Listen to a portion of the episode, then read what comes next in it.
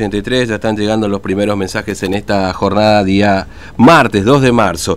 Bueno, eh, vamos a conversar con este, el doctor Julián Vivolini, jefe del de, Departamento de Infectología del Hospital de Alta Complejidad, integrante de la mesa COVID-19 también. Doctor Vivolini, ¿cómo le va? Buen día, Fernando lo saluda, ¿cómo anda? Saludos a todos y a todas los oyentes, un gusto eh, la invitación. Gracias, eh, gracias por atendernos, doctor Bolini.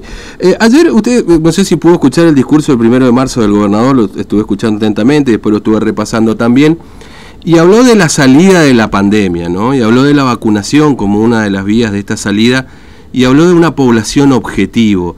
¿De qué se trata esta población objetivo para, para vacunar y para salir de esta pandemia en definitiva, doctor Vivolini, que dijo ayer Infran? Sí, para salir, arranquemos, digamos, conceptos generales. Para salir de la pandemia, obviamente necesitamos la ayuda de todo el mundo. Claro, obviamente, obviamente. Si nosotros vacunamos el 100% de nuestra población, no quiere decir que podamos salir de la pandemia. Obviamente.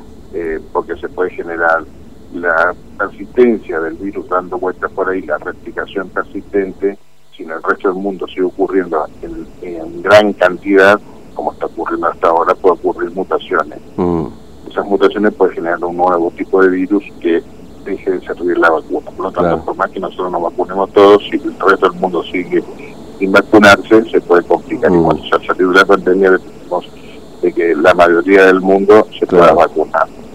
Después, con respecto a nuestra población objetivo, obviamente lo ideal siempre es vacunar al 100% de la población. Mm. No se puede porque la mayoría de las vacunas no se puede dar menos de 18 años ya el 100% no se puede. Todo mayor de 18 años, sí, no se puede por ahora. Se mm. estudios que acrediten que se pueda dar a menores de edad. Entonces nos queda ahora los mayores de 18 años. Ojalá se pudiesen vacunar el 100% de los mayores de 18 años. ¿Por qué no se pueden vacunar todos? Porque no tenemos las vacunas para vacunar a todos, por lo tanto hay que dar prioridad. Mm. Si algunos no podemos vacunar a todos, algunos sí, otros no. Entonces, ¿qué define sí y qué no? bueno, hay que buscar la población prioritaria. ¿Cuál es la población prioritaria?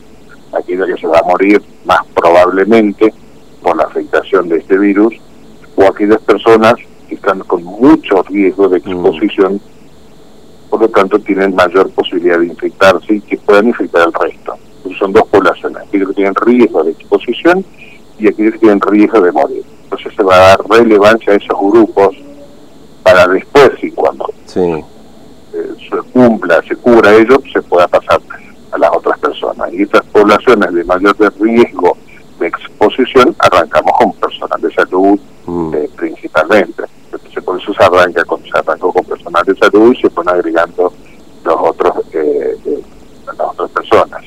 Y después de las personas que tienen riesgo de fallecer. Entre esos mayores de en Argentina y en el mundo, los que más fallecen son personas mayores de 70, por lo tanto se busca a ese grupo de personas para tratar de vacunar inicialmente. Y cuando vayan apareciendo otro tipo de vacunas, se van agregando, cabalgando, como yo te digo, se van agregando mm. otros grupos. Por ejemplo, como se está hablando ahora de los docentes, mm. eh, que se va a ir agregando con esta vacuna que no se puede aplicar los mayores de 60, por lo tanto, eh, ah. comenzamos a aplicar, a, sí, a, comenzar a aplicar con los docentes porque van a tener mayor posibilidad de exposición ante la presidencialidad claro. Claro. claro. es decir, e, excluyendo, digamos, todas estas poblaciones eh, menores de 18 años, por supuesto aquellos que tengan más de 18 años, mujeres embarazadas, por ejemplo, tampoco, digamos, este, entrarían dentro de ese lote. Claro que es una situación que va variando en definitiva, ¿no? Porque, este, digamos, puede estar hoy embarazada, mañana puede dar a luz y, y eventualmente también ser susceptible de vacunación, digamos, ¿no? Entonces... El embarazo y la lactancia ah, y los las comorbilidades, al principio, en los primeros momentos, estaba contraindicado, hay una contraindicación. Mm. Ahora, eh, a medida que se va estudiando las vacunas, que van apareciendo nueva información, se saca eso de la contraindicación. Se pueden aplicar, se pueden aplicar, pero en ciertos grupos determinados. Por ejemplo, personas que tienen mucho riesgo de exposición, por ejemplo, un médico que trabaja en terapia intensiva con pacientes COVID, ese médico, por más con un embarazo, por más que en lactancia o tenga algún factor de riesgo como hipertensión, diabetes, se debe vacunar igual, porque mm. pertenece a un grupo de alto riesgo. Por lo tanto, en, en otros momentos, al principio, cuando yo me vacuné por primera vez, si yo estaba trabajando, si había un médico terapista que estaba acusando un embarazo o que estaba dando de lactancia, por más que tenía muchos riesgos de exposición, no tenía la indicación porque estaba contraindicada eh, por lactancia y por embarazo. Eso se cambió, ahora se puede vacunar sí, pero en ese contexto de personas que tienen alto riesgo de infección. Entonces, ¿se le puede aplicar? Sí, pero en ese grupo de personas. Mire, yo, estuve, estuve, viendo algunos datos poblacionales, por supuesto, no proyectados al 2019. Por supuesto que estos son estadísticas proyectadas porque no tenemos un censo, pero en definitiva sirve como parámetro. Y, veía que en el grupo etario de entre 20 a más de 60 años, tenemos buena parte de la, más de la mitad de la población, aproximadamente 375 mil habitantes, ¿no es cierto? Excluyendo este, los chicos, por supuesto, hasta un poquito más, hasta 20 años, que en definitiva da eh, el rango etario de discriminación que tiene eh, esta, esta población. Eh, bueno, ah, se han vacunado hasta ahora, no vi el de hoy, pero por lo menos hasta ayer, 11.000 personas en toda la provincia, más o menos, número más, número menos, digamos, ¿no? Claro, igualmente primero las personas menores de 60 solo son aquellas que tienen alto riesgo de exposición, por ejemplo, personal de salud, de seguridad, y se va a comenzar con los docentes porque la vacuna que se, que se tiene es oh. para menores de 60. Claro, claro. Eh, entonces la población que falta de cubrir ampliamente, obviamente son los mayores de 60, pero no contamos con todas las vacunas para ello. Mm. Entonces se comenzó con los lugares con mayor incidencia, como son claro. Clorinda y el oeste, y obviamente arrancará en algún momento en Formosa Capital también. Lo que pasa es que en Formosa Capital son tantas cantidades de personas, muchas, mm. entonces no se puede comenzar desigual. Mayores de 60 arrancamos hoy tenemos, no sé, 2.000 dosis, digo, tiro un número. Claro. Tenemos 2.000 dosis, pero son 8.000 personas a vacunar. Oh. Claro, sí, sí. médicamente y que le decimos a la persona. No, obviamente. No hay más. Claro, sí. Entonces hay que esperar tener para 8.000 personas, así arrancarlo para todo y garantizar la dosis para todos. Claro.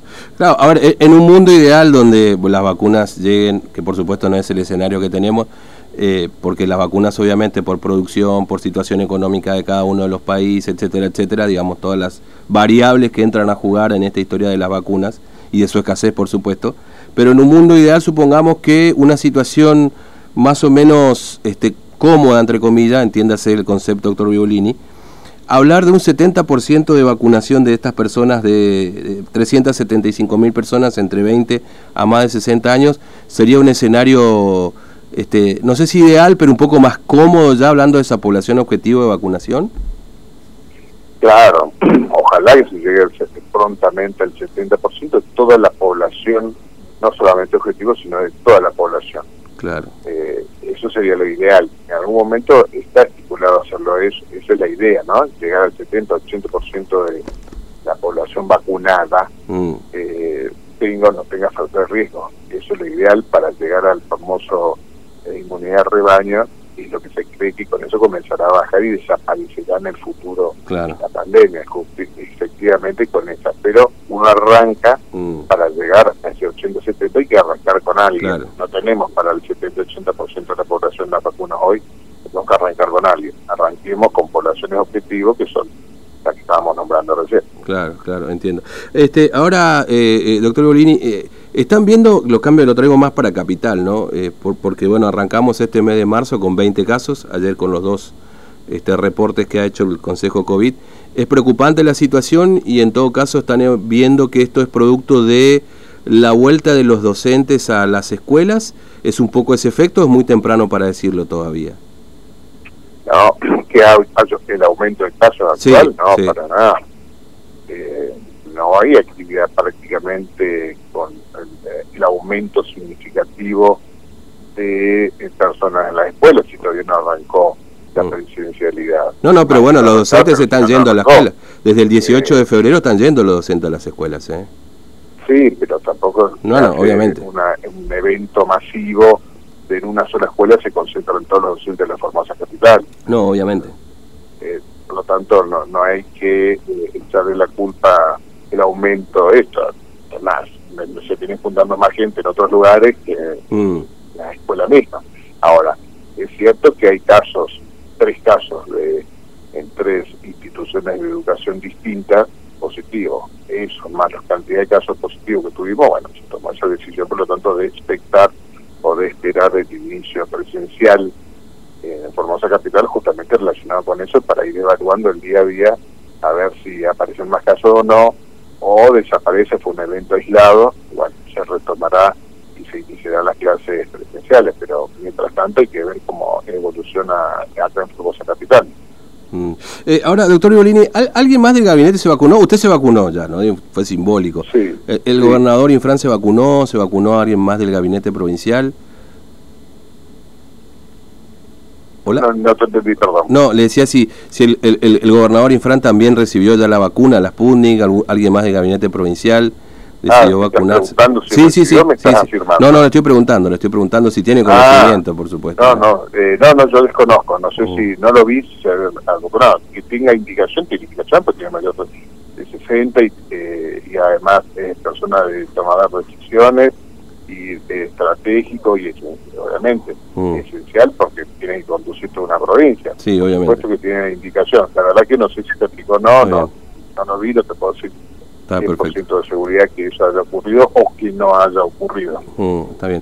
Bueno, doctor Ibolini, le agradezco mucho su tiempo, muy amable como siempre. No, Un abrazo. Por favor, ¿eh? más. Hasta luego. Bueno, el doctor Julián Mibolini, jefe de infectología del departamento este, de jefe de infectología, perdón, de, de, del laboratorio del Hospital de Alta Complejidad y además, por supuesto, integrante de la mesa COVID-19.